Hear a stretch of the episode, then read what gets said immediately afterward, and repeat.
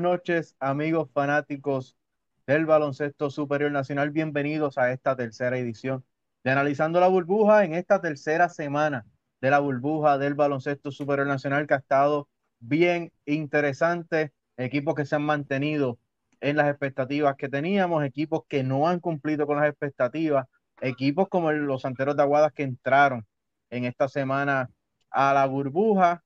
Eh, y esta noche, como todos los martes me acompaña mi hermano Ocean Ramos y el cerebro, el coach Miguel Toro, estará posteriormente integrándose a nuestro programa. Buenas noches, Ocean.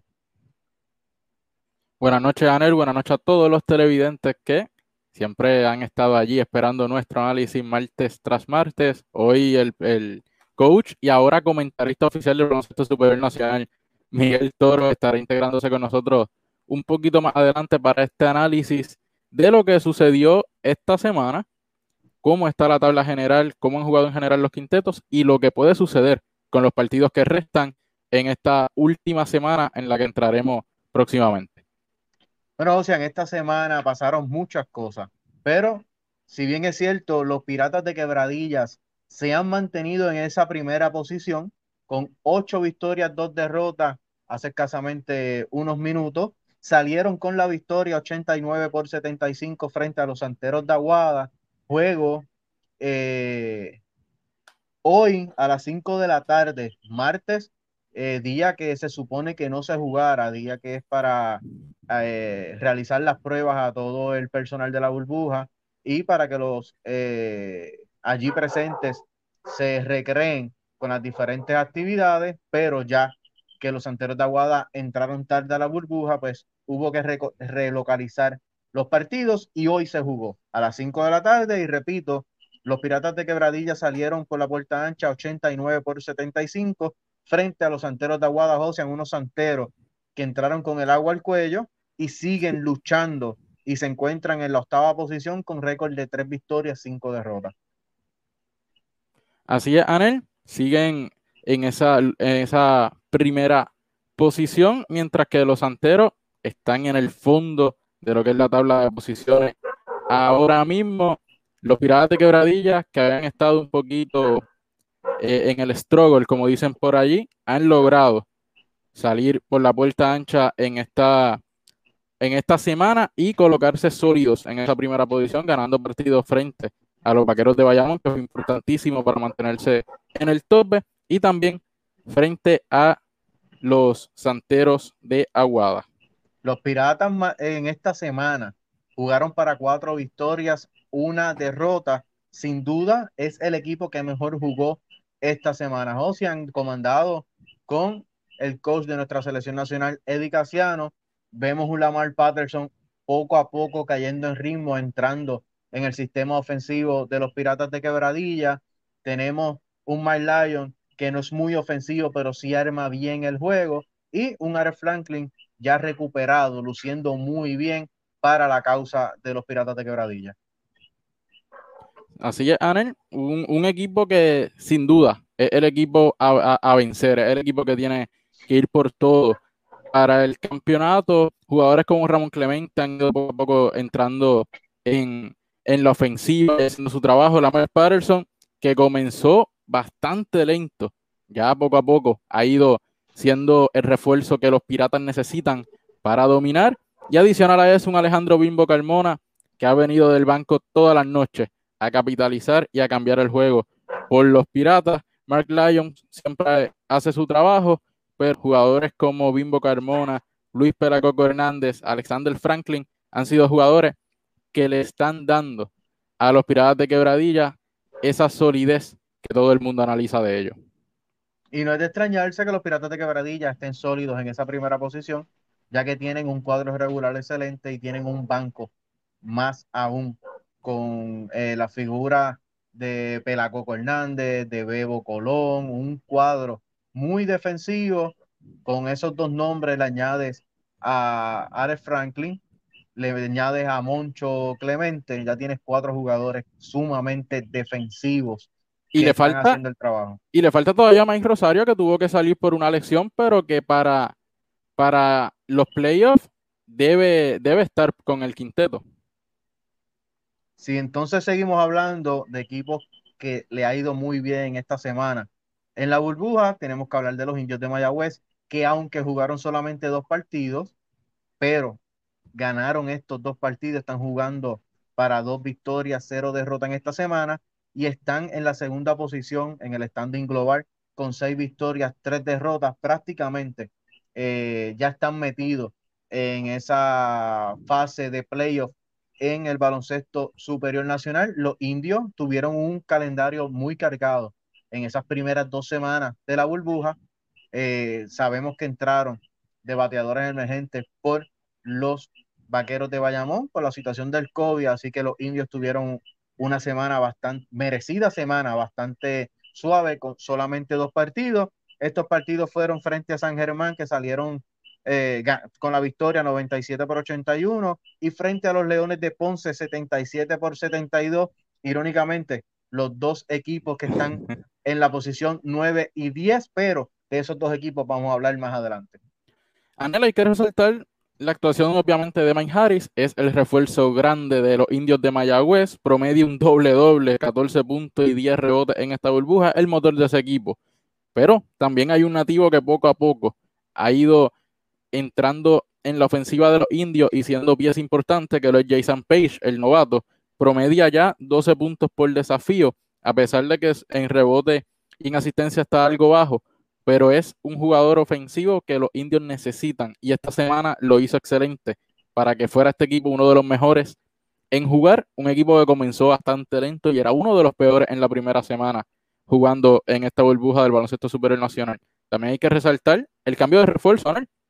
Oye, el cambio de refuerzo donde se había hablado que la semana pasada que David Evans había ocultado una hernia en una pierna. Eh, el gerente general de los indios de Mayagüez salió a, las redes sociales y a la prensa del país diciendo, de, desmintiendo la noticia y de que si hubiese un cambio de refuerzo, pues ellos lo iban a decir, lo iban a anunciar mediante sus redes sociales, pues en efectivamente si se dio en esta semana ese cambio de refuerzo se dio y sale David Evans y entra Josian. Mike Brusewitz. Mike Brusewitz viene de participar en México, que fue su última liga con Mineros de Zacatecas, donde promedió cerca de un 50% del área de tres puntos, cerca de 13 puntos por desafío, así que es un, es un anotador, es un jugador prácticamente que su posición natural es la posición de alero, pero vendrá a llenar ese espacio de David Evans, que estaba promediando 14 puntos por desafío para los indios de Mayagüez, pero tuvo que salir por lesión. Los indios de Mayagüez tienen a, Manderson eh, para que trabaje en la pintura, así que no le hace tanto daño haber salido de, de David Evans. Es un equipo eh, de obreros en cancha, están en una posición bastante cómoda, con un récord de 6 y 3, así que eh, entiendo que el cambio de refuerzo no, no le quita al equipo. Vamos a ver cómo se desempeña este jugador nuevo, es nuevo en la liga. Vamos a ver cómo se desempeña en los próximos partidos que le corresponden a los indios de Mayagüez y entonces la, la próxima semana que estaremos analizando los cruces, ahí entonces podemos analizar un poquito más de, de lo que le da o lo que le quita este tipo de jugador a los indios de Mayagüez. Qué importante, a los indios le quedan solamente tres desafíos eh, con, uno contra los Santeros de Aguada, uno contra los Criburos de Fajardo y su último partido el 29 de noviembre frente a los Mets de Guaynabo. Así que interesante, porque los equipos a quienes se enfrentan los indios en esta última semana de torneo son equipos que necesitan la victoria. Equipos que necesitan la victoria y equipos que están abajo en la tabla de posiciones. Anel, hay que entonces hablar de los que están empatados en esa segunda posición con los indios de Mayagüez, que son los cariduros de Fajardo. Oye, antes que vayamos a los cariduros de Fajardo, eh, verifícate que entiendo que ya el cerebro está conectado a nuestro programa. Sí, sí. Ya, ya estamos aquí. Vamos a ver estamos. si. Buenas noches, coach. ¿Cómo están? Saludos, muchachos. Todo bien, gracias a Dios. Todo bien. Estábamos hablando, empezamos analizando los, primeros dos, los primeros dos equipos. Estábamos hablando de los Piratas de Quebradilla que siguen en la primera posición. En la segunda posición, los indios de Mayagüez que no perdieron en esta semana. En esta semana se fueron con récord de 2 y 0. Estábamos hablando de ese cambio de refuerzo para los indios. Eh, ¿Qué nos puede decir de, de, ese refuerzo nuevo? ¿Cómo le afecta o qué le quita, qué le trae a los indios de Mayagüez?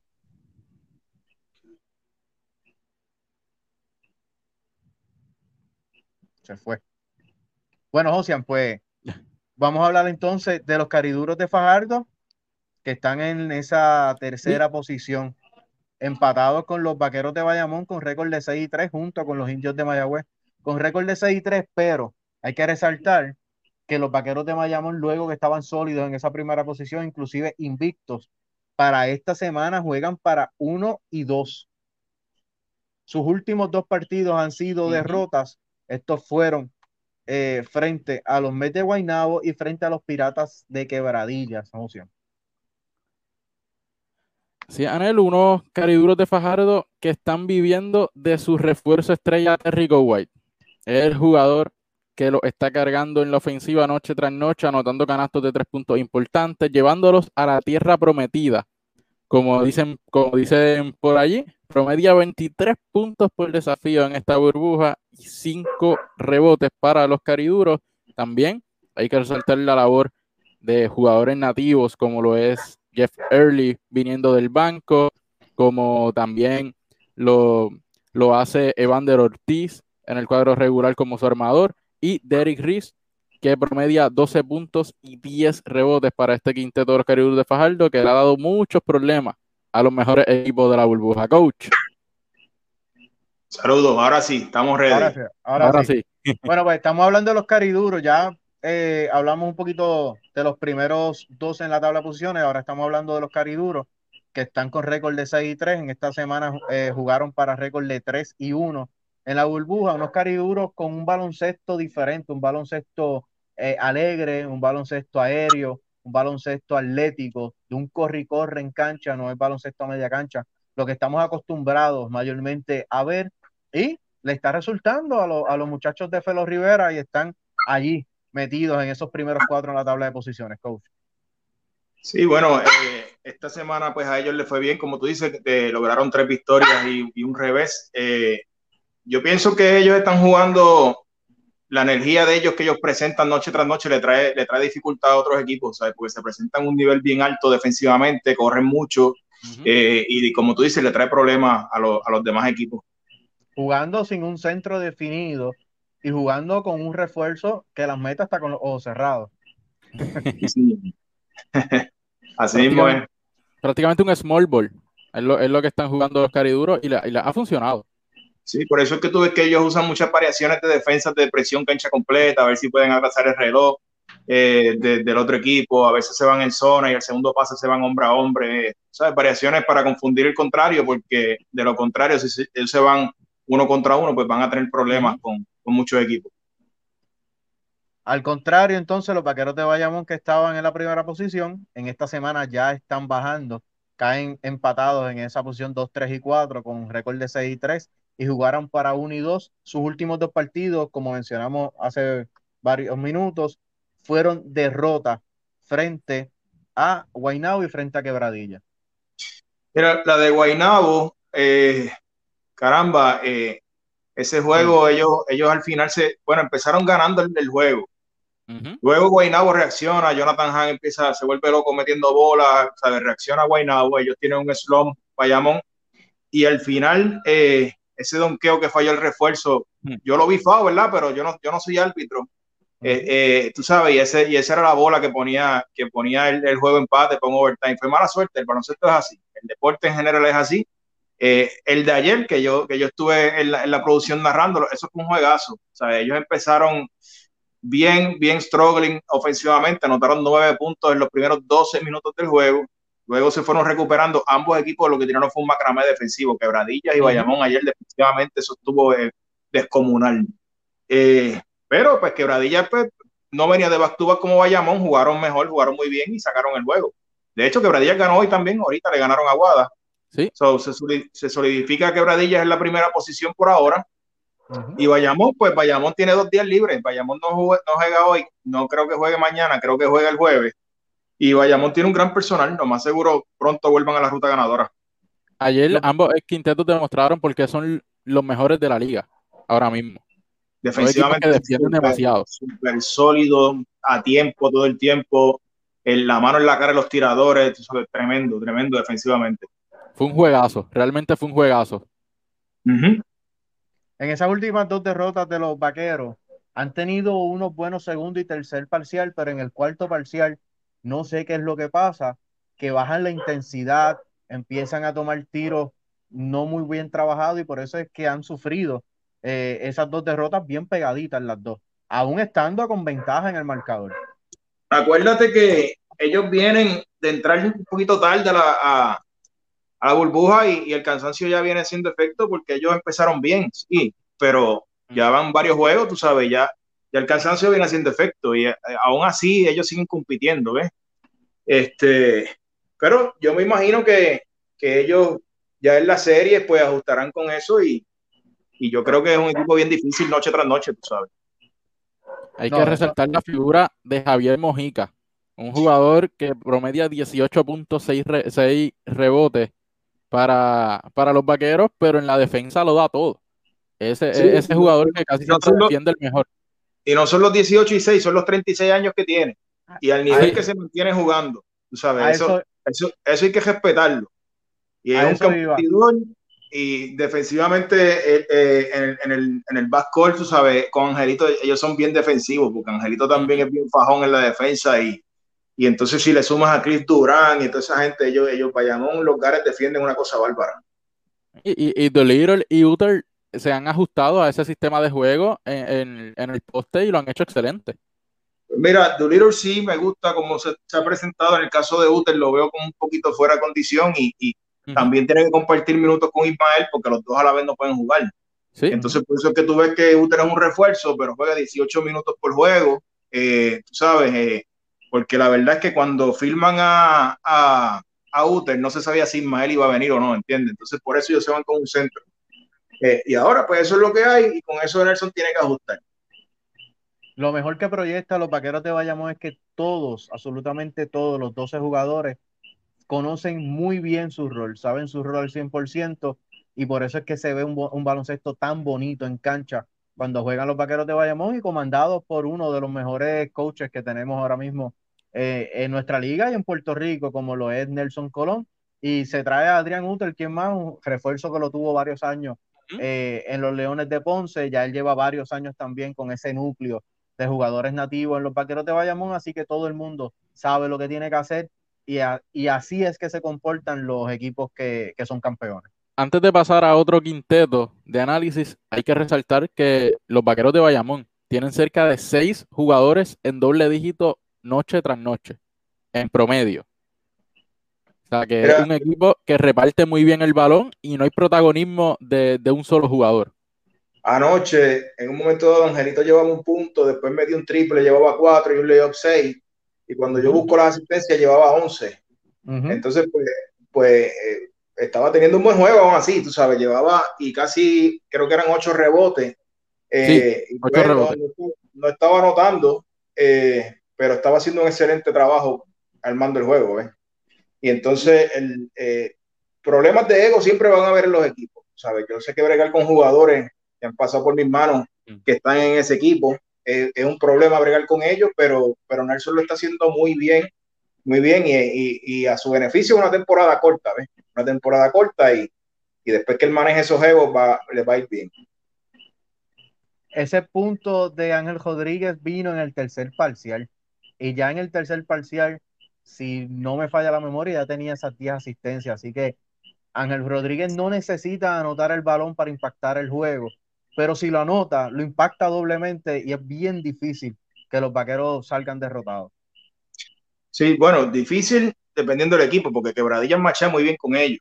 ¿sabes? que, si hay un equipo que le, puede jugar bien a Bayamón es Quebradilla.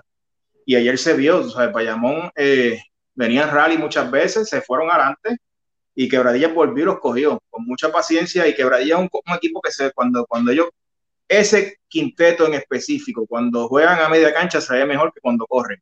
Sí. Es de los, de, los, de los únicos en la liga que yo te puedo decir que les conviene jugar solamente a media cancha. A mí me encanta el juego de transición, obviamente cuando el juego se pone lento me encanta el sistema, pero ellos se ven mucho mejor a media cancha porque eh, el armador de ellos, el, el, refuerzo, toma muy malas decisiones en transición, ¿sabes? Tira unos tiros apresurados, eh, tira sin pensar, eh, Edith me imagino que tiene mil problemas, mil, mil guerras con él interna porque tú no puedes, ¿sabes? Así no se puede, ¿ves? Si eres el, el armador del equipo tienes que tener un control pero cuando ellos bajan a media cancha se ven excelentes, de verdad.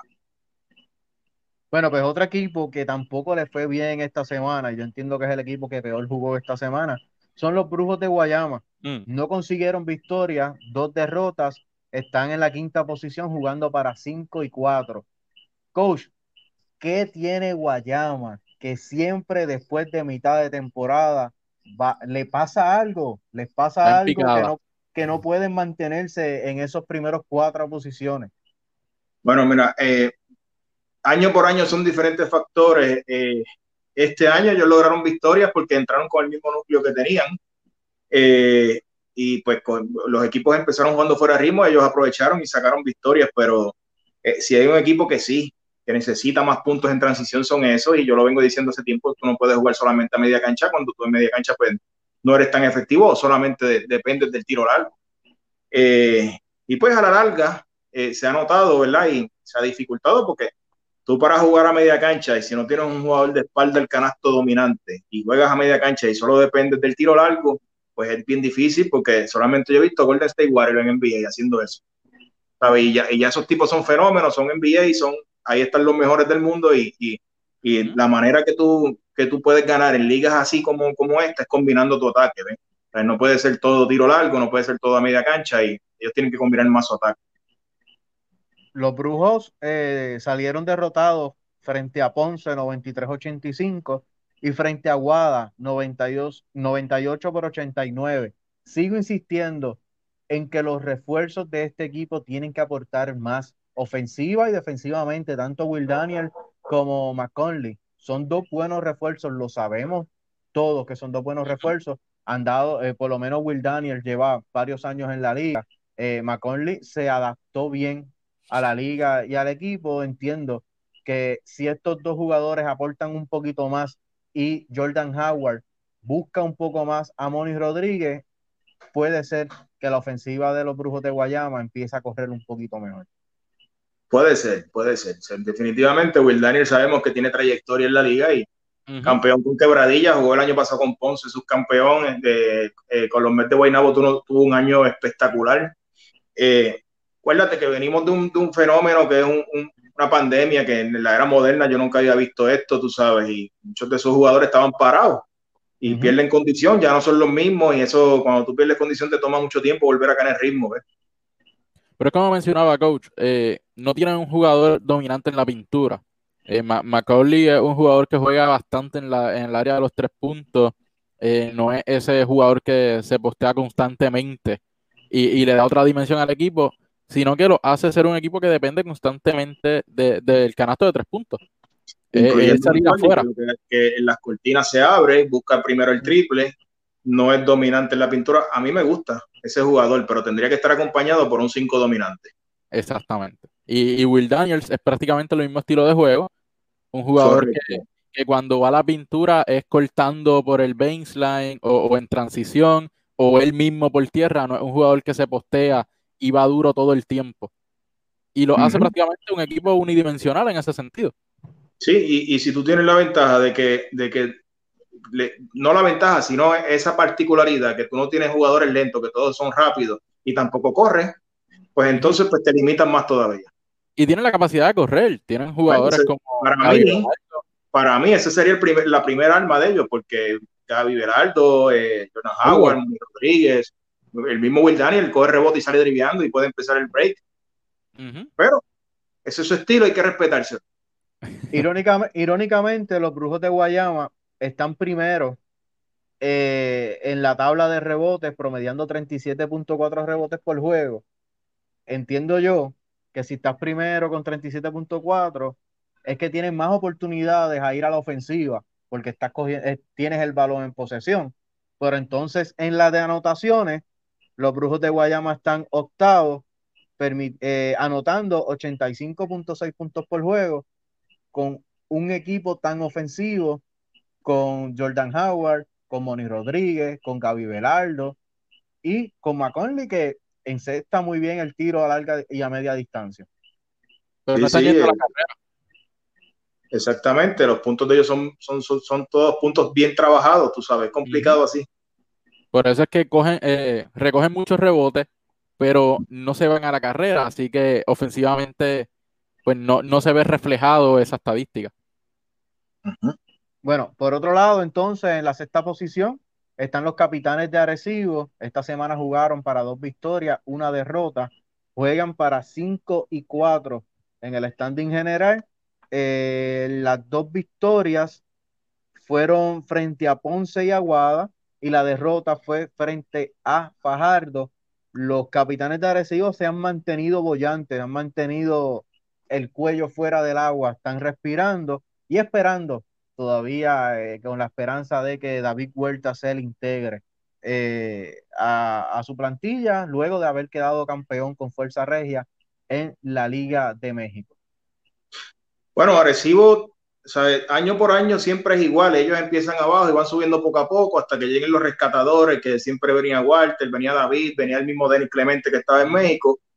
Ya Denis está ahí, Walter obviamente sabemos que no va a llegar. Eh, David le redondea el equipo, que eso lo habíamos hablado, ¿verdad? En, en, este mismo programa, que cuando llegara David se iban a ver mucho mejor. Pero eh, Pachi hizo un cambio interesante, tú sabes, y él, en vez de seguir empezando en el cuadro titular con Willy Raymond a la vez, pues sienta Will y solamente se va con, con Raymond en la 2 y se va un poco más grande. Eh, y, y, le fue bien, le fue bien porque tiene puntos del banco. Collier está jugando tremendo también viniendo del banco y, y sacaron dos victorias con esa ecuación. En estos últimos partidos, eh, Willy no estuvo, Willy Rodríguez no estuvo activo y tuvo entonces a, a Devon Collier en el cuadro y se veían muchísimo mejor. Y cuando entonces el ONU estaba en el banco, ahí empezaba eh, los capitanes a, a, tomar el juego de la carrera y entonces después cambiaban el sistema ofensivo cuando venía el ONU, jugaba un poquito más a media cancha esas variantes ofensivas y defensivas le vinieron bien esta semana y se han mantenido bollantes en la misma posición. Vamos a ver si cuando eh, David se le integre, que entiendo yo que se le viene integrando para, los cruces, entonces los capitanes serían otro equipo eh, en la burbuja. Y yo te digo una cosa, tú tienes a Denis Clemente, que es un caballo de point guard. Tienes a, a, Raymond Cintrón, que, que Raymond, ustedes lo conocen, ustedes saben que él mete mano y, y Will Martínez dando sustitución en esa, en esa posición, son dos muy buenos jugadores. Tienes a David Huerta, de los mejores tres que hay en la liga, si no el mejor, en la tres. Eh, y tienes, eh, no sé cómo él lo va a hacer, si va a sacar el ONU del banco o cómo lo va a hacer, como él quiera hacerlo, como quiera. Eso es un gran equipo, ¿sabes? Eh, para como están los equipos en la burbuja, que nadie está completo. Eso es un gran equipo y no se pueden dormir con ellos y con un Víctor Ruth despertando en la ofensiva que ya promedia 21 puntos por desafío y 7 rebotes. Ese es un caballo, ese, ese, ese refuerzo súper adecuado para la liga y, y, no anota más porque, porque, tú sabes, no tiene más intentos al canasto, pero definitivamente es súper adecuado para la liga. Oye, es como había escuchado en la transmisión que Víctor Ruth es un jugador que a los tres los postea y los domina y a los cuatro se los lleva por tierra. Es un jugador muy versátil que es bien difícil de defender bien difícil. definitivamente, y si, y si entre David y él son defensivos, pueden, pueden cambiar pareos defensivos, pueden, pueden cambiar, intercambiar cortinas. Eh, Denis Clemente presiona, Raymond Cintrón no es tan defensivo, pero hace el esfuerzo. Eh, yo creo que Recibo, el que, el que cruce con él, tiene que, ver, tiene que tener mucho cuidado porque no vaya a ser que vaya a pasar un susto también. Oye, con, David, con David mejoran defensivamente muchísimo. Defensivo y ofensivamente. Para el próximo programa va a ser bien interesante analizar eh, esa serie, con quién le toque cruzar a los capitanes de Arecibo. Si se mantienen en esa sexta, séptima posición, estarían cruzando ya con unos piratas de quebradilla, esa rivalidad eh, eterna. Estarían cruzando con, unos vaqueros de Bayamón, que sería un manjar esa, esa serie. Y al ser corta, más aún. Definitivamente a los capitanes les restan solamente tres juegos frente a Guainao, Quebradillas y Bayamón. Hablando de Quebradillas y Bayamón, que están unidos, pues a los capitanes les resta esos jueguitos con Guaynabo, Quebradillas y Bayamón. Guaynabo lo necesita, Quebradillas y Bayamón van a ir por la victoria para posicionarse arriba en la tabla de posiciones, así que son tres juegos importantísimos para, para los capitanes y para los equipos contra los que van. Mira, tú sabes que yo estaba pensando que ya, ¿qué remedio queda? Queda el primero, segundo, tercero. Si no hay cancha local, está jugando en una burbuja. Los equipos yo creo que van a jugar para acomodarse mejor en la serie, a ver con quién quedan mejor, no importa que sean primero o segundo. Es correcto, es correcto. Al ser series cortas, cancha neutral, eh, y esos ocho que entren, cualquiera se gana cualquiera. Y más como una serie corta. Es correcto, es correcto. No es como en temporadas anteriores, que esa serie del 1 con el 8, tú decías, no, el 1 se lo va a llevar, o el 2 con el 7, el 2 se lo va a llevar la serie que más uno podía analizar que estaba más pareja es la que casi siempre es el 4 y el 5. Pero en esta, en esta temporada, cualquiera se gana cualquiera. Pero también si tú tenías, si tú tenías mejor récord que tu contrincante, tú empezabas en tu cancha y terminabas en tu cancha. si la serie se empataba. ya no, ya, ya para que están todos jugando en la misma cancha. Y al ser una serie de 2-3, el que pierda el primer juego ya va en jaque mate para la, para la próxima noche. Así que es presión doble. Ya, no hay ese break voy a mi casa y lo empato. Adicional a que yo tengo 30 años y yo no recuerdo esas series de 2-3 en el baloncesto superior nacional, inclusive no recuerdo series de 5-3 tampoco. Así que es algo nuevo. Este, es algo nuevo para, los coaches y para los jugadores. 5-3 yo recuerdo, eh, de 2-3 no recuerdo. Sí sé que me cuentan que antes habían como unas miniseries que San Germán en el 85, no, en el 91 con los nenes, pasaron por una miniserie y después fueron y después entraron y después, ¿sabes? Que venían de, bien abajo y subieron y quedaron campeones. Me imagino que esas miniseries eran así de dos, tres. Me imagino que, era, era como ahora, que, el, el 9 puede retar al 8. Entiendo que podría haber sido algo así, de que se retaron en una Eso, exactamente. Eso, eso no lo puede decir eh, eh otras personas que, sepan más de la historia de, antes, antes de los 90, que fue que yo nací. bueno, en la octava posición, en la séptima, los Mets. Los, Mets de Guaynabo, juegan para 2 y 1 en esta semana y para 3 y, perdóname, para 4 y 5 en la tabla global. Los Mets, eh, las dos victorias de los Mets en esta semana fueron frente a, Bayamón y la derrota fue frente a Quebradillas. Los Mets que empezaron un poquito lento con tres refuerzos eh, de buen nombre, tres, buenos refuerzos, aunque Teren Jones, en mi caso personal, no me convence. Entiendo que, que no le ha tomado la seriedad con la que se debe tomar esta liga. Eh, pero eh, tiene nombre, tiene las credenciales y los Mets de Guaynabo están luchando la clasificación. Ni Derek Jones ni su entrenador han tomado la liga en serio. El entrenador tuvo problemas porque hizo unos gestos, ¿verdad? Un poquito burlones en contra de jugadores, en contra del técnico de Fajardo. Eh, en el juego de Ponce también fue igual. Eh, un jugador, un coach nuevo en la liga tiene que respetar la liga y tiene que respetar los integrantes que tenemos aquí. Este, en el caso de Derek Jones, viene con un resumen brutal. Viene con una, una vasta experiencia. Honestamente, no sé si es que no le están exigiendo lo que tiene que hacer. Y si a ti no te exigen, tú vienes a robar. Así es. Con todo y eso, promedia 15 puntos y 9 rebotes por desafío, pero no, no ha sido ese jugador con las credenciales que tiene lo que uno esperaba. Uno esperaba ese jugador dominante, tipo Mike Harris y esos grandes refuerzos que han venido a esta liga, y no, y no ha sido así.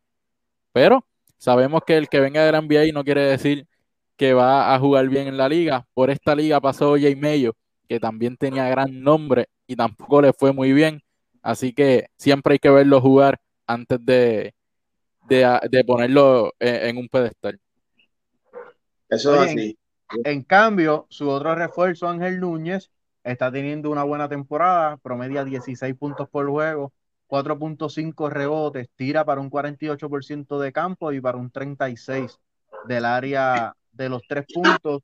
Un jugador alto que anota el tiro largo que es bien atlético y es otro jugador que entiendo que, cae con, el estilo de juego de nuestra liga del baloncesto superior nacional. Sí, como se está jugando mayormente en todas las ligas eh, ahora, ¿verdad? Que los cuatro tienen que salir afuera a tirar y, tienen que ser jugadores capaces de, poder transportarse rápido en la cancha. Eh, en el caso de Núñez, viene de un gran programa de NCAA, tiene, tiene unas buenas credenciales y ha venido a jugar básquetbol y, y sí, eso, eso habla muy bien de él, eh, igual que el otro, el hijo de Stockton, que también lo, vemos, lo vemos un poquito ansioso de vez en cuando, queriendo demostrar más de la cuenta, pero es un excelente jugador.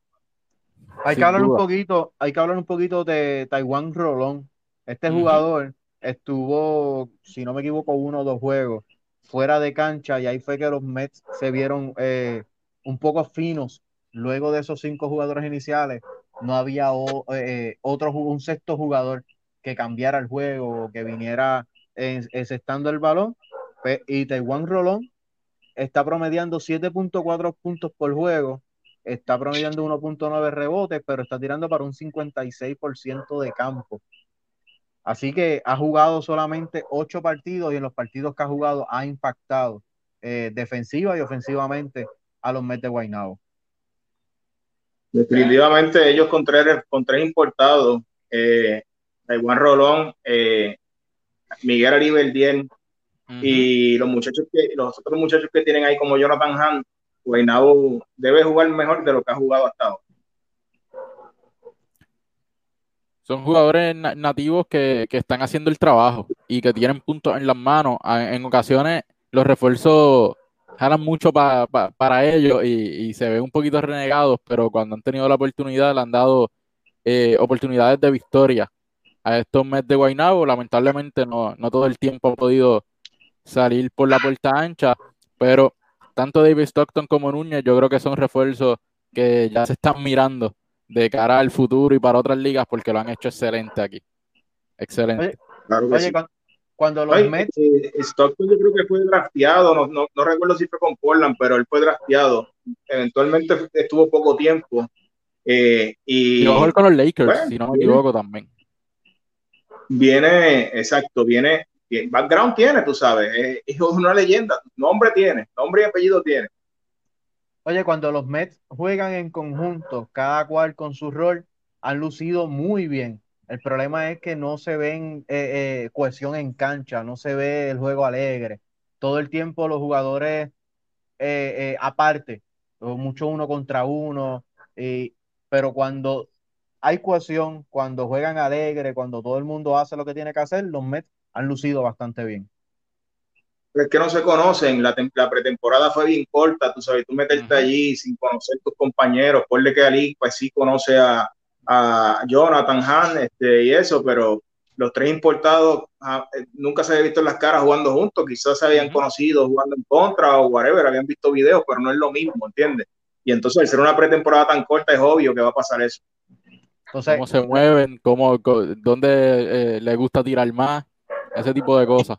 A eso le añade que el técnico es un técnico nuevo en la liga y ahí tienen los tres refuerzos y el técnico que se supone que son los pilares de un equipo que son eh, eh, eh, desconocidos en la liga, pues ahí entonces es que está la debacle de los Mets de Guaynabo, que les restan tres partidos en esta próxima semana frente a los Capitanes de Arecibo, a los Brujos de Guayama y a los Indios de Mayagüez.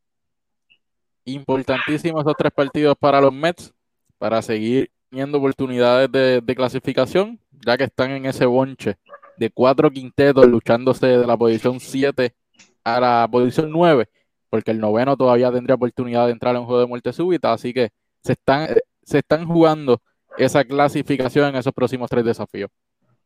Bueno, pues en la posición 8 tenemos, en la posición 8 tenemos a los Santeros de Aguada, jugaron en esta primer, en esta su primera semana de torneo eh, para una victoria, dos derrotas, juegan en el standing global para 3 y 5. Hay que resaltar que se le confiscaron dos partidos y esta semana tuvieron tres partidos, las dos derrotas fueron frente a los capitanes de Arecibo y hace varios minutos atrás frente a los piratas de Quebradillas y la victoria fue frente a Guayama. unos santeros de Aguada que han ido mejorando a cuentagotas, se le han ido integrando jugadores. Ya Filiberto Rivera estuvo en cancha hoy, Filiberto Claver hace dos juegos eh, entró a cancha, tiene a Chris Brady todavía en el banco. Jonathan Rodríguez quedó, eh, se proclamó campeón en Colombia. No sabemos si se integrará a la burbuja, pero si bien es cierto, los santeros de Aguada entraron con el agua al cuello y están tratando de sobrevivir, entiendo que la meta es entrar a playoff y luego de eso entonces buscarán otra meta a corto plazo. Pues ahí tú tienes un caso. El equipo si entra a 8, tú quedaste primero y te vas a enfrentar al campeón con Jonathan Rodríguez en la serie. Porque ya, ya terminó la liga que estaba jugando y entonces pues te toca, quedaste primero y tu premio es bailar con la más fea porque es el campeón. Eso es lo que te digo, que los equipos posiblemente busquen posicionarse, no importa si quedan primero o segundo, busquen posicionarse porque definitivamente el campeón es el campeón, tiene un excelente coaching staff. Eh, y si Jonathan se integra, que es lo que ellos realmente necesitan, van a quedar súper bien. Jonathan es excelente si se integra, le da un plus a los santeros de Aguada porque ayuda en esa posición a, a Emi Andújar, que lo está haciendo todo. Eh, se puede decir que prácticamente solo en la posición 3, porque eh, están usando entonces a Guillermo Díaz en la posición 2, que está tratando de poner números, está tratando de caer en ritmo eh, nuevamente en el baloncesto superior nacional, pero no se le está haciendo muy fácil. Sí, pero Jonathan empezando, viniendo del banco, es un plus. Jonathan es muy inteligente, es un garalto, defensivamente sólido, anota el triple. Eh, definitivamente, sea empezando, sea relevando, es un plus. Le, da otra dimensión al equipo, sin duda alguna, y, más solidez. Eh, un equipo que lo necesita mucho. Ahora mismo, pues poco a poco se van a ir integrando jugadores, pero ahora mismo están finitos, así que hay que comérselos con pique, como dicen en la calle cuando entren a los playoffs. si es que lo logran, ¿verdad? Le quedan partidos importantes todavía. Y no es fácil jugar tres juegos corridos. Si se le integra a Chris Brady, también se solidifican en la posición eh, de 4 y 5, ya que sus refuerzos son eh, Joseph Young y Brandon, Costner, que está, Brandon Costner está cayendo en ritmo de juego, está anotando el balón, está defendiendo, está cerrando la pintura y le añade entonces saliendo del banco a darle minutos de descanso a Brandon Costner y a Joseph John, le integras a Chris Brady, eh, se redondea eh, el equipo campeón. Es que para tú caer en ritmo de juego, cuando tú, cuando tú estás fuera de condición, tú necesitas dos cosas. Obviamente entrenar, jugar y la tercera y la más importante es el descanso, ¿verdad? Eh, y Aguada no tiene descanso. Son nueve juegos ahí a la milla. Eh, y así que, pues, eh, Brandon Costner, que es un cuerpo corpulento, sobrepeso, que es real, está un poco sobrepeso. Hay que ver, ¿verdad? ¿Qué, ¿Qué, tanto puede mejorar en esta temporada tan corta y tan atropellada? Y los juegos que le quedan no es nada fácil. Vamos a hablar de ese calendario. Mira, el 24, el 25 y el 26 juegan los, juegan los santeros corridos, el 24 frente a Quebradillas, el 25 frente a Mayagüez y el 26 frente a Ponce. Descansan el 27 y el 28 juegan frente a San Germán y 29 para cerrar la temporada frente a Bayamón. Cinco juegos prácticamente corridos ahí. Sí, señor. Cinco juegos en seis días. Bueno, y también hay que ver qué va a hacer la liga. Yo, yo leí ahorita que supuestamente la federación los va a obligar a parar. Pero obviamente eh, iban a tener unos días de descanso que si a, Aguada le vienen bien. Supuestamente, supuestamente, información que trascendió en páginas no oficiales en las redes sociales, la liga decidió paralizar el torneo y seguir eh, lo que le indicó la federación. Hay que ver qué finalmente hacen. Pues si eso es así, entonces eh, entiendo que mañana no habrá desafío, el jueves tampoco, los desafíos se, vienen, se vienen a reanudar. era, para parar el jueves. O sea, iban a jugar hasta los del jueves para eso mismo, para no seguir atrasando a Guada, que el jueves creo que hay cuatro juegos y entonces ellos iban a parar. O sea, viernes no se iba a jugar. Si es la recomendación que le da la federación. Ok. Ok, y los partidos de la ventana, si no me equivoco, son 27 y 30. 27 y 30 eh, o 28 y 30, tengo que buscar ese dato, no estoy tan seguro. Oye, que, vamos a estar haciendo un programa especial analizando esa ventanita de, de FIBA y analizando los 12 jugadores que finalmente estarán siendo los 12 magníficos de nuestra selección nacional. Así que a los televidentes eh, que estén pendientes a, ese programa en los próximos días. Bueno, seguimos en la novena posición. Hay que hablar de los Atléticos de San Germán. Jugaron esta semana para una victoria, dos derrotas. Están jugando en el standing global para 4 y 6.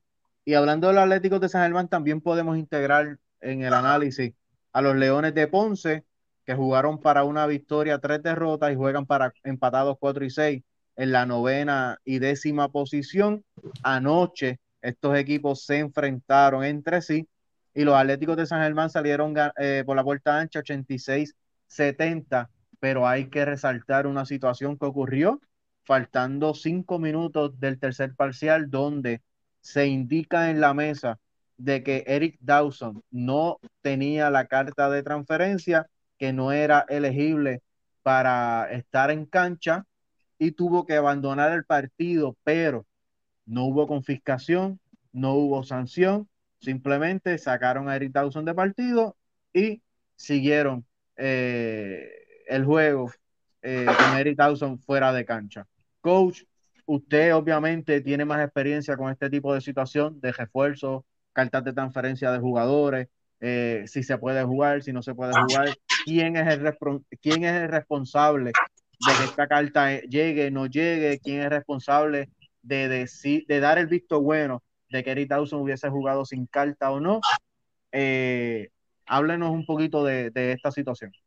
Bueno, definitivamente ahí hubo una falta de comunicación crasa, ¿verdad? Que, que entonces no, nadie, nadie levantó bandera antes de que, de que el jugador, ¿verdad? Comenzara el partido. Una vez lo comienza, parece que alguien se percató y dijo, espérate, la carta eh, en esos casos, ya que el, jugador estaba participando, a mí me preocupaba la situación que se podía formar, porque tú sigues el juego, pero va bajo protesta. Entonces, si San Germán hubiese perdido, pues yo no sé qué iba a hacer la liga si repetir el juego sin el importado, porque llevaba 10 puntos ya. ¿Y qué tú vas a hacer con esos 10 puntos? ¿Se los vas a restar? ¿Sabes? Que no, no, no sé de verdad qué, hubiese procedido, porque es algo que, nunca se había visto en, en la liga porque por lo general, los años que yo he estado en, diferentes equipos del PCN, si el jugador está en el, calentamiento o lo que sea, antes de empezar el juego, tú le reportas al otro equipo, mira, ese no puede jugar porque la carta no está. Pero eso es antes de empezar el juego, ¿eh? no en el tercer cuarto. Que si, ok, la organización de Ponce sabía que la carta no había llegado, la organización de Ponce sabía que Eric Towson no podía participar en el, en el juego. Hay que ver finalmente qué fue lo que pasó allí, porque no se emitieron comentarios, si fue que ellos sí la enviaron y alguien no, hizo el trabajo ya en administrativo de reportarla o, de procesarla o, o whatever, eh, pero hay que ver qué finalmente qué fue lo que pasó allí, porque yo no creo tampoco que Ponce se tirara esa maroma de tirar al jugador sin una carta de transferencia a jugar. Bueno, pues ya está aclarado. Hay que ver quién falló porque hay, jugadores que, en la burbuja no pudieron participar, los refuerzos de, de Guaynabo, Pitman y Lynch en San Germán. O sea, no, no, había jugadores que, se sabía. del mundo, si tú no tienes carta de transferencia de FIBA, tú no puedes jugar. No puedes jugar. No, no, juega. Hay, hay, que ver quién lo autorizó y, qué, termina pasando, porque a pesar de que San Germán gana y se vuelve académico, yo creo que es algo grave que, la liga tiene que, tomar acción sobre eso. Sí, San Germán gana y, eso, y, no, no, hubo, no hubo que entrar en situaciones, pero se creó un precedente, ¿entiendes?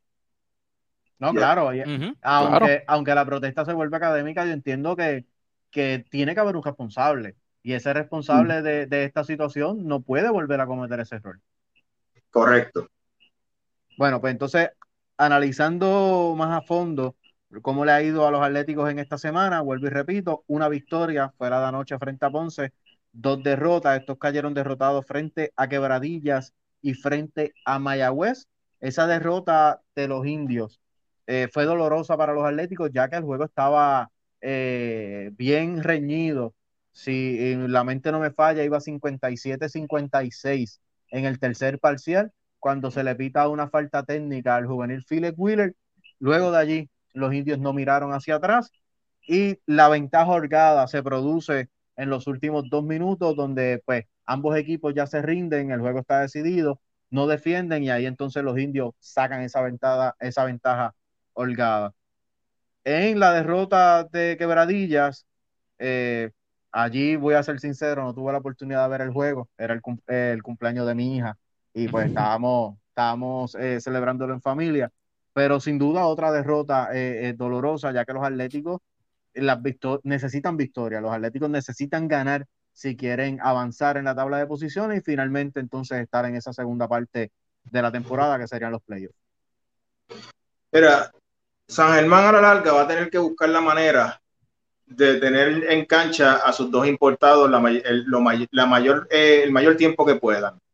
Eh, yo sé que Pitman no está en una condición física óptima, pero el juego que ellos presentan no le, no le favorece a Pitman. No le favorece a Pitman porque ayer yo narré el juego de San Germán, se comenté en el juego de San Germán, eh, y es un juego que presenta mucha energía defensiva, mucho, mucha, mucha carrera, pero sin embargo, Bayamón sí, cuando, eh, cuando se va eh, con jugadores como, como Uter, pues baja la velocidad de la carrera y juega media cancha. San Germán tiene que buscar la manera de, lograr hacer eso para que le pueda sacar provecho a este Pitman.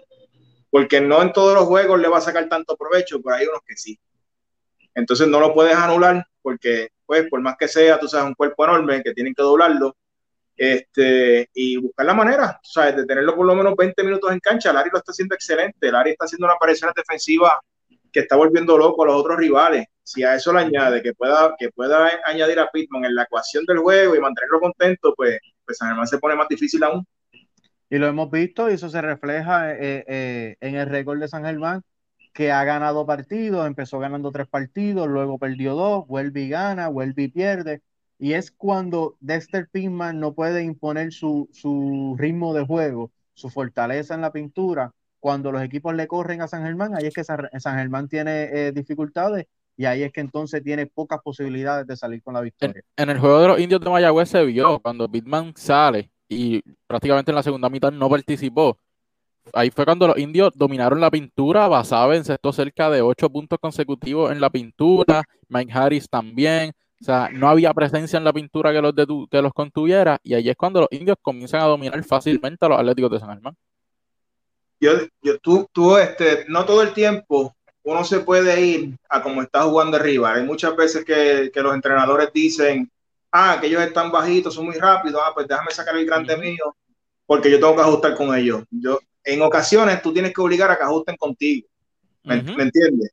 O sea, no puede ser todo a tú marchar con el otro. Tú tienes que obligar que también ajusten contigo y, ser tú el agresor en ese, en ese caso.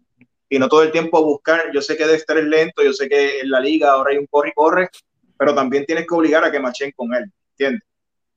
Que, que, que en, el, en el, cuando juega poco tiempo, como quiera logra sus 5 o 6 puntos y sus 4 o 5 rebotes en, en, en, juegos que ha jugado cerca de 8 a 10 minutos nada más. Correcto. que, que, demuestra cierto eh, cierto dominio, a pesar de todo, porque en pocos minutos, como quiera, poner sus buenos números para, ayudar al, quinteto. Pues, estamos hablando de un jugador que estuvo con los Miami Heat en la, NBA y ha jugado en muchas ligas del mundo. Él, sabe jugar. Sabe, eh, su condición física no es la mejor, pero él tampoco es como que sea un black hole, tú sabes, de esos jugadores que tú le das la bola abajo y la va a tirar todas. No, él sabe, él sabe si van a doblar, él tiene paciencia, él mira a ver y él saca la bola muy bien. Y buenísimo pasando por encima del hombro, para allá, para el lado contrario. Y a eso le añade que es un mentor de los jóvenes de San Germán, como lo es Philip Wheeler y Darío Morales, que lo hemos visto en las transmisiones de los partidos, donde en todo momento está dándole soporte a estos jugadores, le está dando consejos, le está explicando cómo son eh, los sistemas de juego. Eh, este el es un gran refuerzo para los Atléticos, pero el punto es, como usted mencionó, hay que saberlo usar, hay que saber, hay que saber sacarle eh, provecho cuando se necesita. Hay que, hablar, hay que hablar entonces de, la, de su pareja, que es eh, Paris Bass, está segundo en anotaciones, promediando 22 puntos por juego. El que está primero es José Moni Rodríguez con 18.6, pero Paris Bass solamente ha jugado 10 partidos, por eso está segundo con 22 puntos por juego. Y en la de rebotes está primero con 10.9 rebotes por juego. Eh, sin duda París lo que presentó en ese primer partido en, el Mario Quijote Morales eh, lo ha seguido presentando en el baloncesto superior nacional. Mira, si ese chamaco metiera el triple consistentemente fuera NBA, porque tiene todas las cualidades para ser un jugador de NBA. es defensivo, pone la bola en el piso, es, brinca, eh, sabe jugar sin el balón, no es egoísta, eh, puede defender varias posiciones, eh, sabe. El único handicap que él tiene es que no mete el triple. Si él lo anotara, quizás no estuviera jugando aquí. Se, le hace bien difícil anotar el de, de larga distancia, pero cuando pone la bola en el piso, complicadísimo de defender. Tiene muchas maneras de, de sacar el balón y completar los dos puntos o si no, tomar la falta personal. Eso es así. Oye, y si le das falta personal, pues entonces paga porque está anotando 6.8 eh, tiros del área de los suspiros. Así que sin duda Paris Bass, eh, los Atléticos de San Germán atinaron en la contratación de Paris Bass. Eh, machea muy bien, encaja muy bien en el sistema de juego que quiere implementar el coach novato Larry Ayuso. Y no quiero pasar al otro quinteto de nuevo, tengo que resaltar la figura de Onsi Branch. Sigue siendo el motor de este quinteto, haciéndolo todo en, la ofensiva, en la, en la defensa. Contra los Leones de Ponce por poco logra un triple doble, anotando 14 puntos, recogió cerca de 10, 11 rebotes y realizó 8 asistencias. Es, el jugador que está poniendo a San Germán a, a jugar un buen baloncesto, a irse en el rompimiento rápido y TJ Fernández, que ha ido poco a poco cayendo eh, en la ofensiva, despertando en la ofensiva de los Atléticos de San Germán, son dos jugadores que esta semana se han lucido eh, cuando, cuando están en el tabloncillo. Pero si hubiera, si yo fuera eh, un, dueño de equipo, un gerente general, y, y, hubiera un sorteo de San Germán de jugadores nativos, sacando a Gary y a Sosa, que casi nunca están, con mucho respeto a los demás, porque yo los admiro a todos, pero mi primera selección fuera Onsi Branch. Porque es el jugador que todo coach sueña con tener siempre, porque son tantas las intangibles que él hace que no salen en las estadísticas. Y entonces con Onsi Branch es como si tú tuvieras dos playmakers jugando a la vez. ¿Entiendes? Que juega de uno, más él que toma las decisiones brutales con la bola y defensivamente ayer lo vimos cargando a Carlos Rivera, que es el puente del otro equipo. Y no anotó ni un punto, Carlos Rivera. No, no, Carlos no logró anotación ayer y pues, a eso vamos a Ponce ya mismo, que Víctor Lee y Vasallo, pues, pues si ellos no están ofensivamente, se le va a hacer bien difícil a Ponce. Pues vamos a aprovechar a él. Oye, pero hay que mencionar que la fanaticada de los Atléticos de San Germán piden a gritos un contrato multianual para Onsi Branch. Así eh, eh, quiere la fanaticada a este jugador. Se ha ganado la fanaticada cuando, pues, en, en tiempo normal, cuando él camina el pueblo de San Germán, va a la panadería, él habla con todo el mundo, así que fuera de la cancha también es una excelente persona. Esperamos que ahí se me salió un poquito el fanático de San Germán. bueno, pero esperamos, esperamos de que, de que la gerencia pues logre mantenerlo varios años en, la franquicia de los Atléticos. Bueno, vamos a hablar entonces de los Leones. Los Leones, eh, ¿quién iba a pensar que los Leones de Ponce estuvieran en, la posición número 10? Que si el torneo se acababa hoy, los Leones estuvieran eliminados con récord de 4 y 6. Eh, jugaron para 1 y 3 esta semana. Eh, sus derrotas fueron frente a Recibo, frente a Mayagüez y frente a San Germán. Y hay que resaltar su novato, Hanif Chithan, promedia 11.4 puntos por juego, eh, promedia 2.3 rebotes por juego saliendo del banco. Sí, eh, ¿tú me puedes decir qué, juegos le quedan a los Leones, por favor? Vamos a ver. A los Leones le quedan dos jueguitos, frente a Guada y frente a Fajardo. Ok. Eh, obviamente los necesitan los dos, pero como te estaba diciendo, Conce, eh, necesitan de la ofensiva de, de Vasallo, que ayer anotó solamente cinco puntos, y de Víctor Lee, que llevaba 10 puntos en el primer cuadro y terminó con 12 el juego completo, para siempre tener opciones de triunfo, porque eh, obviamente, tú sabes, son dos jugadores bien ofensivos, son competidores. Eh, Ponce tiene la peculiaridad, ¿verdad? Que juega de dos maneras también. Cuando están sus iniciales, pues juegan más a media cancha. Cuando vienen los relevos, que son las piernas frescas, pues se van más a la carrera yo creo que ellos tienen la capacidad de, sacar esos dos juegos, ¿verdad? Y, tienen la capacidad de luchar también esa clasificación. Hay que ver cómo se desarrollan, ¿verdad? De aquí a allá. Tienen refuerzo nuevo ahora, por Tony Mitchell eh, entró un refuerzo nuevo que ayer participó, que es Eric Dawson. Eric Dawson. Que también vino fuera de forma. Entonces, si nosotros seguimos apostando a los refuerzos que vienen para una burbuja tan corta, que vengan en condición o lo que sea, pues se complica más la cosa porque el juego de basquetbol es como, como una coreografía. Entonces, si tú le sacas una pieza, lo que, ya, lo que ya ensayaste, y le pones otra de momento, pues es bien difícil, tú sabes. a los Leones no les salió lo que tenían planificado. Ellos identificaron que su defensa era lo que estaba vulnerable, ya que pues tienen a Carlos Rivera entrado en edad, tienen a, a Daniel Basayo entrado en edad por eso quisieron traer entonces dos jugadores defensivos, pero ahí le añades a que Carlos Rivera, Víctor Liz y Dani Basayo no están teniendo una gran burbuja, pues entonces se están quedando finos en la ofensiva. Los, los fanáticos de Ponce están eh, eh, especulando que qué hubiese pasado si Ponce entonces no hubiese traído dos refuerzos defensivos y si hubiese traído dos refuerzos ofensivos y olvidarse de que estaban finos en la defensa, apostando a la ofensiva. Eso no lo sabemos porque no se dio, pero lo que sí sabemos es que no se le dio esa, esa teoría a los Leones de traer dos refuerzos defensivos, apostando a la ofensiva de esa trilogía de Carlos Rivera, Dani Vasallo y Víctor Díaz. Caramba, eh, los refuerzos en esta liga tienen que venir a hacer de todo. Tienen que venir a defender, tienen que venir a anotar, solamente en el juego de fútbol es que hay jugadores que solamente pueden hacer una cosa, el básquetbol, como lo hemos hablado, los jugadores que ganan dinero por jugar, que son profesionales, tienen que hacer de todo, ¿verdad? Este, respeto siempre a, todos los, los, gerenciales que cogen sus refuerzos buscando unas necesidades. Los refuerzos son una lotería, o sea, a veces se dan, a veces no. Casi siempre uno trata de buscar alguno que haya estado en la liga, que esté disponible, que uno sepa que, que lo puede hacer bien pero si no hay disponible, si no están las cartas de transferencia, pues, pues se complica la cosa. No le ha funcionado eh, su refuerzo. Jugadores como Carlos Rivera y Ángel Daniel Basayo han tenido alta y baja en esta burbuja. Ya se podría decir entonces que se le nota la veteranía a, a estos jugadores, que el estar jugando prácticamente corrido le está haciendo daño a los Leones.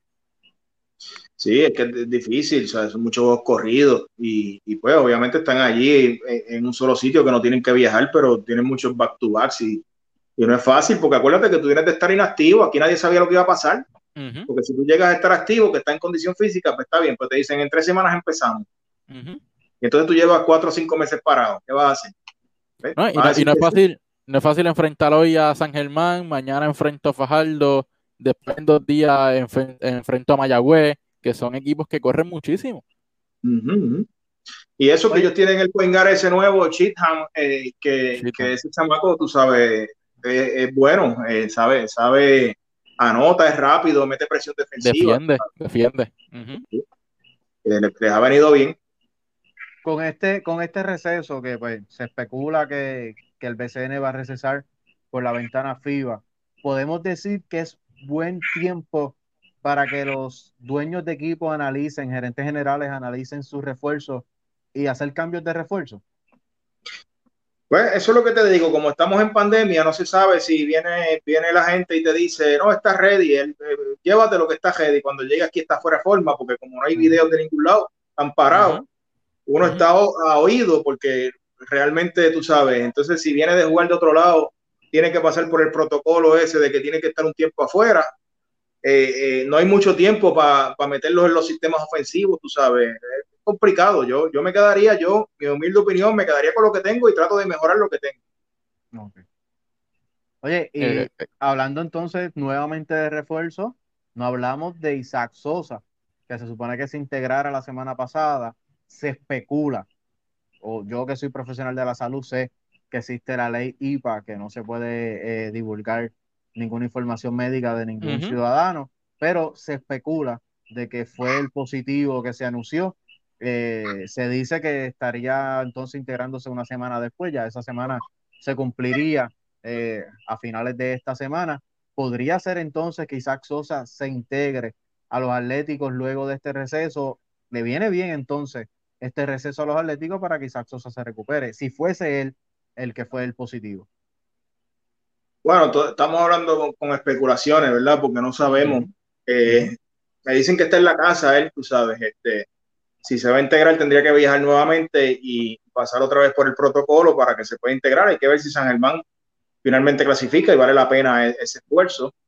Si lo logra hacer, es un pro. Si ese viene de jugar, supone que venga en el ritmo de juego y, y Sosa es un gran tirador que los va a ayudar. Y que debe de venir ansioso porque en el equipo eh, donde estaba participando no era, no era la primera ni la segunda y a veces ni la tercera opción ofensiva, que debe estar ansioso de, de, de el balón, de tener esos minutos importantes que allá en México no lo estaba teniendo. Pues honestamente, de la manera que está jugando San Germán, tampoco va a ser él ni la primera, ni la segunda, ni la tercera opción ofensiva. Porque San Germán está apostando a su defensa y a la carrera. Bueno, ya, ya hoy el programa se ha extendido bastante. Este, pero no me quiero ir sin que, coach, háblenos de esa firma con los Potritos de San Germán en la liga puertorriqueña. Importante. Sí, sí, no, este, yo por lo general esa liga me confligía con, la Liga Superior Nacional Femenina, que yo trabajo para Manatí, pero este año al adelantar la Liga Femenina se supone que empieza en julio. Disculpe, eh, coach, hay, que resaltar, trabaja para Manatí, siendo head coach y siendo dirigente campeón. Campeón. Hay que resaltarlo. Gracias, gracias. pues, la liga de la información femenina que tengo es que va a empezar en julio, es una liga de tres meses, sería julio, eh, agosto, septiembre, octubre. Y puertorriqueña me dice el apoderado que empiezan en noviembre, me, contactó y yo dije, pues, vamos para encima, ¿sabes? San Germán es, mi pueblo, yo nací, yo soy San Germeño, yo vivo en Cabo Rojo, pero nací en San Germán y mi familia es de San Germán, este, y para mí es un honor volver a San Germán y la liga puertorriqueña está creciendo. So, yo creo que es buen momento para volver a mi pueblo. Oye, nos dice Hipólito Rivera, no sé si va a ser el, apoderado en propiedad, pero sí fue el apoderado en propiedad hace dos años atrás cuando regresaron los potritos y cuando regresó la, liga puertorriqueña que vienen en grande. Para, sí, eh, Hipólito va a ser el apoderado y, él tiene un año completo y está muy entusiasmado y esto es para noviembre del 2021 y ahora es que los, equipos se confeccionan así, con tiempo, con tiempo y, haciendo las cosas bien y esperamos tener mucho éxito allí. Y San Germán tiene talento para eh. pelear en esa liga. A eso iba, a eso iba. Esperamos de que entonces esos jugadores que estuvieron en esa primera edición, que sean elegibles regresen, porque el año pasado los Potritos no estuvieron, entonces estos jugadores emigraron hacia Laja, hacia el Miguel, Mayagüez, Mayagüez. Mayagüez, Cabo Rojo. Eh, esperamos y, si, y, si, eso le suma que, que, ya van a haber pasado dos, tres años, hay jugadores que ya son elegibles para la liga. este, Y que yo sé que eh, va a ser un dolor de cabeza agradable para mí confeccionar ese equipo porque hay mucho talento y, y, es una liga que abarca muchas edades y son muchos los que han pasado por mis manos, porque yo siempre me he mantenido dirigiendo este, categorías acá en, el pueblo de Hormigueros, este, juvenil, sub-22, y, pues este, va a ser un dolor de cabeza agradable, ¿verdad? Confeccionar ese equipo. E, eso le iba a mencionar, que usted, usted conoce de ese talento que hay en esta área, lo ha visto, muchos de ellos han sido eh, sus jugadores, otros lo ha, lo ha visto en contra de usted, así que usted conoce de primera mano el talento que hay en esas eh, categorías menores del área oeste y de San Germán. Sí, sí, ¿no? Y, a mí, eh, obviamente, me, gusta siempre resaltar que en el área oeste hay talento, se juega básquetbol. Eh, yo me acuerdo que en el 2018 yo llegué a la final de Juvenil División 1 y en la semifinal me enfrenté a Mayagüez, a Iván Pico Vélez, a mi compañero coach de esta área. Y yo, yo le dije a él, mira, para que tú veas dos coaches del oeste y la semifinal de Juvenil de Puerto Rico y fue una serie brutal. Y se fue a un juego decisivo, el decisivo Mayagüez contra Hormiguero, lo tiraron en quebradilla. Pues allá ah, jugamos, nosotros pues salimos por la puerta hecho un juegazo y llegamos a la final, pero de ciento, eran 120 y pico equipos, eh, Mayagüez y Hormiguero estaban en la semifinal de Puerto Rico. Me, acuerdo, me acuerdo, me acuerdo de esa serie, estuvimos en contacto, usted y yo, dialogando de esa serie. Eh, pero por mencionar nombres rapidito de los que estuvieron activos en esa primera edición de los Potritos, está Michael Floyd, Mario Santaella, Cristian, eh, Mario Santaella, está eh, Cristian Anglada, eh, Steven Jamírez, o Rodríguez, no, sé si estoy confundiendo el apellido. Así que hay grandes, hay grandes jugadores. Así que será un dolor de cabeza, como usted dice, para formar ese, ese quinteto que, que representará los colores anaranjado y negro de los Atléticos y en este caso entonces serán los Potritos nuevamente. Y es una alegría inmensa de saber que, va a haber baloncesto de categorías menores nuevamente eh, en San Germán, ya que San Germán necesita mucho de, la recreación y deportes en San Germán, de, del baloncesto, de, la pelota, de mantener nuestros jóvenes y niños, jóvenes niños y adultos activos recreándose en nuestra ciudad. Así que si ponemos un poquito, un granito de arena en eso, eh, nos sentimos bien orgullosos y nos sentimos muy orgullosos de que usted sea el coach de este equipo. Muy agradecido. Gracias por esa palabra. Bueno, si es por mí, estamos toda la noche hablando de baloncesto y deporte, pero. Oye, no, no, no, no quiero, no quiero que nos vayamos sin, enviarle un saludo a, Carlos Javier Morales, que nos saludó en los comentarios. Así que todas esas personas que han estado viéndonos. Gracias, durante, por el apoyo. Durante este transcurso, sé que nos extendimos más allá de una hora. Hay muchos que nos vieron un ratito y, se han tenido que ir. Pero recordarles que estará subiendo a YouTube este, este video. Ya pueden ir y ver los, análisis anteriores y las ediciones anteriores de este programa. Venimos con otras cositas por allí, así que poco a poco vamos a ir subiendo más contenido. Así que visítenos en nuestro canal de YouTube Surtido Deportivo y también en SoundCloud como Surtido Deportivo. Dele like, suscríbase y comparta para que disfrute de todo nuestro contenido. Anel. Bueno, coach, muchas gracias una vez más por estar eh, analizando con nosotros. Y a nuestro público eh, les recordamos que estamos activos todos los martes a las 7 de la noche eh, analizando la burbuja. Así que de parte de este servidor, Anel Ramos, José Ramos y el coach El Cerebro, como nosotros le decimos, Miguel Toro, le deseamos a todos muy buenas Ahora comentarista, ahora comentarista. Correcto. y del BCN, caballo. no de cualquier sitio. Buenas noches. Buenas noches. muchachos.